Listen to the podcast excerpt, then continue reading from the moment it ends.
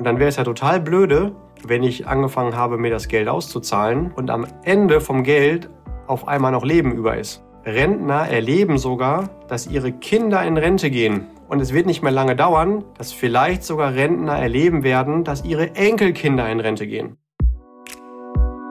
Hallo und herzlich willkommen bei Financial Health, dem Podcast für deine finanzielle Gesundheit. Freue dich auf spannende Inspirationen und leicht umsetzbare Financial Lifehacks für dein privates Finanzmanagement. Es erwarten dich wertvolle Impulse, wie du das Thema Geld und Finanzen zu einer schönen, leichten und angenehmen Kraft in deinem Leben machst. Schön, dass du da bist. Vielen Dank für deine Zeit und danke für dein Interesse. Es freuen sich auf dich unser Finanzgenie Julian Krüger und deine beliebte Lieblingsmoderatorin Amelie Lieder.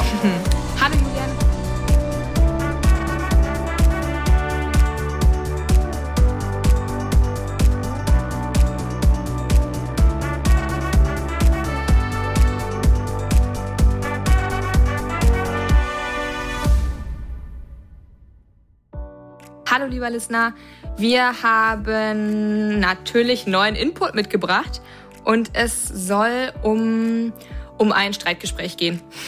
Es soll um die Diskussion gehen im Bereich der Vorsorge. Was ist denn jetzt besser? Will ich später jeden Monat eine Zahlung haben, so wie wir das kennen aus dem Arbeitsleben? Oder will ich mir den Sack voll Geld ins Haus stellen und dann selber entscheiden, was ich jetzt und die nächste Zeit damit mache. Also was, was, ist, was ist besser? Julian, starte doch mal ganz kurz mit der ganz banalen Einleitung. Was ist eigentlich unter Rente zu verstehen? Ja, wir denken natürlich sofort an die Altersvorsorge, also dass wir im Alter jeden Monat Geld auf dem Konto haben. Das kann es auch sein. Das meint aber das Wort an sich gar nicht. Äh, mit Rente ist einfach nur eine regelmäßige Zahlung gemeint. Das kann aber ganz unterschiedliche Anlässe bedeuten. Zum Beispiel, weil du irgendwo eine Anleihe, also ein festverzinsliches Wertpapier gezeichnet hast und dann dementsprechend dann die regelmäßige Couponzahlung hast oder weil du vielleicht erwerbsmindert gewor äh, geworden bist oder vielleicht weil deine Eltern gestorben sind und du dann eine Waisenrente bekommst oder weil dein Lebenspartner verstorben ist und du eine Witwenrente bekommst oder Witwerrente.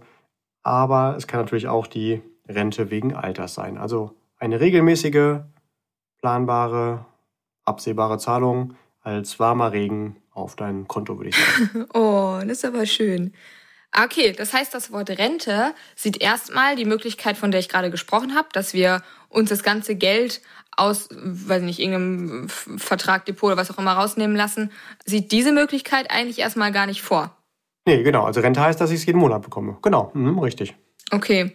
Naja gut, aber die Möglichkeit, dass ich selber entscheide, was ich damit mache, wann ich was damit mache und wie viel Geld ich einsetze für was auch immer. Das klingt ja eigentlich erstmal gut. Also ich treffe die Entscheidung und ich habe die Flexibilität. Finde ich sexy.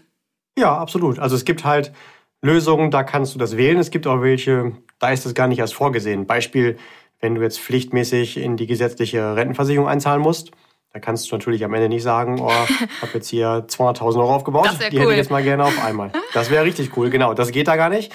Da kommt man, glaube ich, auch gar nicht auf die Idee, drüber nachzudenken. Stimmt. Andere Systeme, äh, da gibt's die Möglichkeiten, denkt man auch drüber nach. Und ja, klar, auf jeden Fall klingt das erstmal auf jeden Fall nett, dass ich sagen kann, zu Zeitpunkt X habe ich Betrag Y frei auf meinem Konto verfügbar. Ja, also was sollte daran auch irgendwie schlecht klingen? Ne?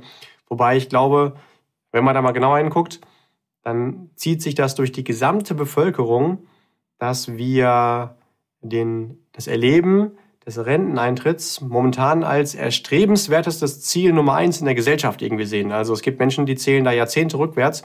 Boah, wenn das endlich ist, dann darf ich endlich ein freier Mensch sein und endlich glücklich sein. Ich glaube, wenn das, wenn du dich dabei erwischt, dass das einer deiner wichtigsten Motive ist, boah, endlich muss ich nicht mehr arbeiten, dann solltest du drüber nachdenken, heute irgendwas zu ändern. Also ist das wirklich der Job, den ich tun sollte?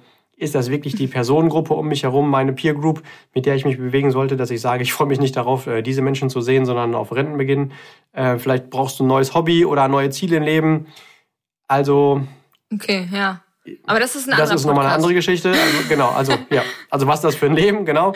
Aber um das abzuschließen, ich habe vor kurzem noch gehört, da hat jemand zu zum Eintritt seines Jobs mit, ich glaube es war 23, von den Arbeitskollegen ein Willkommensgeschenk bekommen, ein Abreißbuch zur Rente. Das heißt, er kann dann jeden Tag abreißen, dann weiß er dementsprechend, wann die Rente da ist. Also kann jeder für sich überlegen, ob oh das ein Gott. Umfeld ist, was wirklich, ja genau, also ähm, inspirierend ist und ja, äh, du hast in dem Fall sogar recht, genau. Also Klar. es äh, ging genau um die Verbeamtung und ähm, ja, ist das etwas, was man haben will. Aber genau, zurück zum Thema. Ich glaube, wir können gleich mal auch darüber nachdenken, ob es nicht auch sinnvoll sein kann, das Guthaben, was man sich aufgebaut hat, verrenten zu lassen und was das bedeutet. Mindestens äh, sollte man vielleicht anstreben, eine Verrentung mit paralleler Kapitalverfügbarkeit, dass man sich mal wieder Geld rausnehmen kann. Denn ich glaube, für die meisten Menschen ist es eine überlegenswerte Alternative, die lebenslange Rente zu beziehen. Vor allen Dingen bezogen auf das Thema Disziplin, also wie gehe ich mit dem Geld um, was ich ansonsten auf einmal zur Verfügung habe. Da können wir gleich mal hingucken. Okay. Was würdest du denn sagen? Also wenn wir jetzt über die, jetzt haben wir über die Rente schon gelernt, dass das eine äh, wiederkehrende Zahlung ist. Warum würdest du sagen, ist das wichtig, dass wir das, dass wir die Garantie oder das Versprechen oder was wir auch immer haben, dass wir das lebenslang bekommen? Naja, wenn wir jetzt mal davon ausgehen, jemand geht mit 67 ganz klassischen Rente. Ich weiß, es kann auch das Ziel mit 40 sein oder mit 80, aber die meisten Menschen, und das trifft wahrscheinlich auch die meisten Listener hier zu, werden es halt mit 67 nach aktuellem Stand der Politik erreichen. Dann hat man vereinfacht gesagt 67 Jahre lang gelernt, dass jeden Monat Geld auf dem Konto ankommt. Eben diese vorherige auch schon warme Dusche. Und darauf habe ich mich eingestellt. Und wenn ich jetzt sage, okay, mit 67 bekomme ich einmal Geld aufs Konto, sagen wir mal 500.000 Euro, dann bedeutet das ja auch ziemlich viel Verantwortung. Also was mache ich jetzt mit dem Geld? Die Entscheidung muss ich erstmal treffen. Darf ich alles ausgeben und mir davon ein neues Auto kaufen oder zwei vielleicht sogar? Aber was, wenn ich das getan habe, wovon tanke ich das dann die nächsten Jahre? Wovon lebe ich dann? Ähm, oder ja, wenn ich es mir aufteilen will, ja, wie viel kann ich mir denn jetzt jeden Monat mhm. da rausnehmen? Wie viel ist dann vielleicht sogar wenn es ja weiter dann auch noch ähm, liegt und ich den größten Teil drin liegen lasse, die, der zukünftige Ertrag, wie kann ich das schon mit ausrechnen, was ich mir mit rausnehme? Ja, und die wichtigste Frage ist, glaube ich, dann, über wie viele Jahre lasse ich es mir denn auszahlen? Also die Planung, wie lange will ich denn noch leben? Beziehungsweise, wann werde ich mir wohl die Radieschen von unten angucken? Das wird zu 100 Prozent irgendwann der Fall sein. Nur wann ist in den meisten Fällen nicht so richtig zu planen. Und dann wäre es ja total blöde, wenn ich angefangen habe, mir das Geld auszuzahlen und am Ende vom Geld auf einmal noch Leben über ist. Ja, schön gesagt. Das fühlt sich wahrscheinlich nicht so gut an. Ne? Also momentan ist es so, und der Trend, der setzt sich ja weiter fort, Rentner erleben sogar, dass ihre Kinder in Rente gehen. Und es wird nicht mehr lange dauern, dass vielleicht sogar Rentner erleben werden, dass ihre Enkelkinder in Rente gehen. Das heißt, es kann schon ziemlich lange sein, wie lange wir da noch leben. Und da sollte schon irgendwie gesichert sein, dass egal wie lange ich lebe, ich mit dem Thema Geld nie ein Thema habe. Weil ich ja eigentlich nicht mehr dann daran interessiert bin, weiterhin zu arbeiten oder arbeiten zu müssen, damit Geld reinkommt. Ja, ja und, also, ähm, ja. Wenn wir einfach die, von Anfang an immer die Gewohnheit hatten, dass wir einfach ja, in monatlichen Einkünften denken und leben, warum sollte das dann später irgendwann anders sein? Also wenn man damit ganz klar umgehen kann, ist das okay. Aber ich glaube, für die meisten Menschen kann es eine echte Entlastung sein, zu wissen, ich habe mir Geld aufgebaut und daraus bekomme ich jetzt auch auf der privaten Seite, genauso wie vielleicht als Angestellter auf der gesetzlichen, eine lebenslange Zahlung. Ansonsten hat es möglicherweise das Potenzial zum unglücklichsten Menschen auf diesem Planeten, obwohl ich halt viel Geld ausgezahlt bekommen habe, weil es da Entscheidungen zu treffen gilt, die kann gar keiner treffen. Ja, ich wollte gerade sagen, also da sind ja wirklich unglaublich komplexe Berechnungen ähm, dahinter, die auch nicht auf dem Bierdeckel entstanden sind. Und ich würde mir jetzt auch nicht anmaßen, obwohl ja irgendwie ein bisschen Ahnung wohl da ist, was den Tätigkeitsbereich angeht, aber könnte ich jetzt, würde ich mir jetzt auch nicht anmaßen, dass ich das auf einmal für mich selber berechnen könnte. Und ich glaube, was man vielleicht auch gerne vergisst, also wenn ich jetzt an meine, auf meine Omi gucke, die jetzt leider Anfang des Jahres verstorben ist, die hatte die letzten fünf Jahre wurde die richtig dolle gepflegt. Und die, das ganze letzte Jahr hatte die eine, eine Pflegekraft im Haus, die von morgens bis zum nächsten Morgen, also tagtäglich bei ihr war. Und das hat richtig, richtig, richtig Geld gekostet. Also auch da, wenn am Ende des, des Lebens, äh, des Geldes noch Leben übrig ist, dann geht's nicht nur um Essen und Trinken, sondern auch um, um, um, um solche Sachen vielleicht, ne? Pflege wird ja auch immer größer. Ja, auch, auch da kann es natürlich sinnvoll sein, dass ich nicht alles mit 67 ausgebe. Ja, ja. Mhm. ja da kommen noch Themen auf einen zu, von denen äh, wo wir heute noch gar nichts wissen. Ja. Okay, wie mache ich das denn mit einer lebenslangen Zahlung, wenn ich das haben möchte? Tatsächlich, wenn ich sicherstellen will, egal wie alt ich werde, habe ich jeden Monat Geld, kann ich das selber nicht lösen.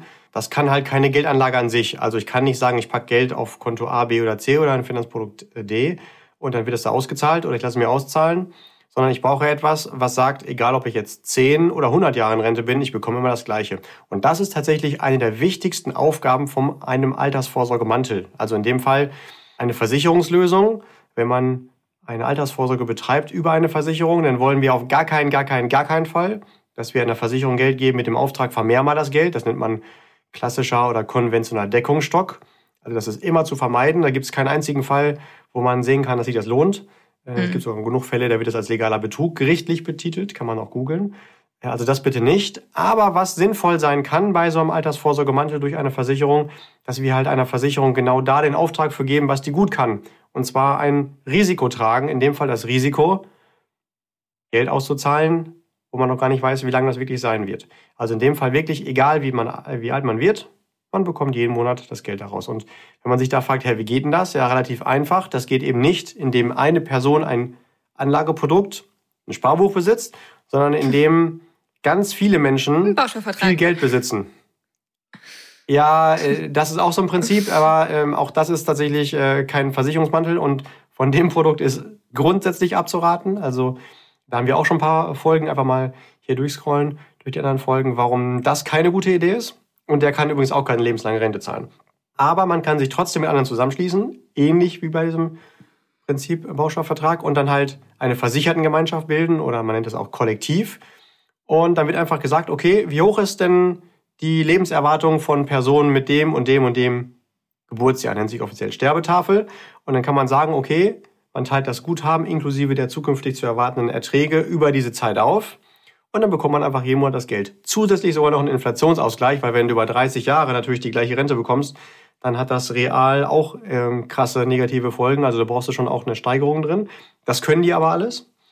Und ähm, in der Realität ist es dann nicht so, dass jeder genau seine Lebenserwartung erreicht, sondern der eine, der ähm, hat den Luxus, der ist äh, länger tot, weil er früher stirbt. Und äh, der andere, der lebt halt ein bisschen länger und ist ein bisschen kürzer tot. Äh, auf jeden Fall nivelliert sich das über ganz viele Menschen. Das ist äh, an die Mathematiker unter uns eine Normalverteilung, gaussische Glockenkurve und so ein Krempel. Ähm, und dann kann man einfach dann auch wirklich sagen, egal wie alt jemand wird, wenn das viele Menschen betrifft, kann genau so eine lebenslange Rente ausgezahlt werden. Und dafür ist halt dann so ein versicherten Mantel richtig gut. Entscheidend ist nur, das kann ich hinterher in der Regel nicht mehr beeinflussen bei so einem Versicherungstarif. Da muss ich vorher genau aufpassen, wenn ich mich damit beim Staat beschäftige, da den richtigen Tarif auszuwählen. Im Zweifelsfall sollte ich mich da lieber von äh, Experten beraten lassen, die vor allen Dingen auch ganz wichtig Zugriff haben auf verschiedene Anbieter und verschiedene Lösungen vergleichen können, damit ich dann auch die Lösung finde, die auch idealerweise zu mir passt. Wenn ich es also bei einem Ansprechpartner mache, der nur für eine Gesellschaft arbeitet oder zwei, drei, äh, mehr aber nicht, dann hilft mir es natürlich nicht weiter, weil ich da nicht sicherstellen kann, dass ich die Lösung habe, die zu mir gut passt. Ja, okay.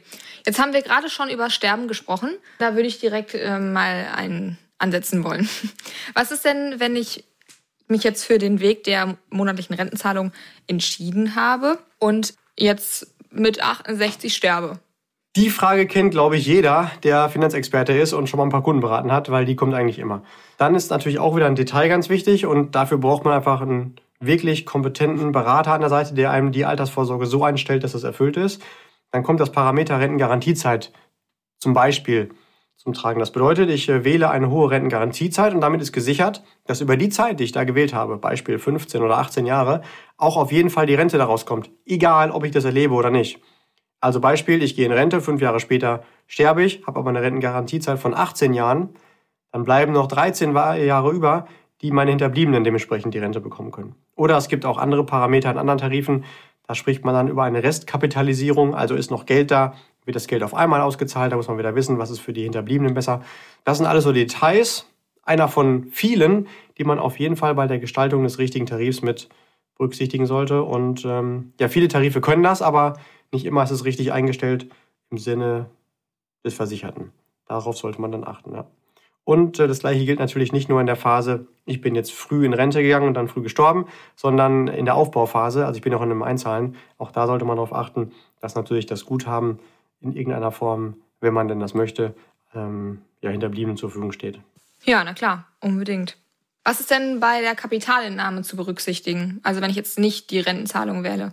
Je nach Finanzkategorie muss man das unterschiedlich besteuern und dann kann es manchmal interessanter sein, das Geld auf einmal rauszunehmen, weil man weniger Steuern zahlt oder halt eben zu sagen, ich lasse es verrenten, dann zahle ich weniger Steuern. Das kann man pauschal nicht sagen, sondern muss man prüfen.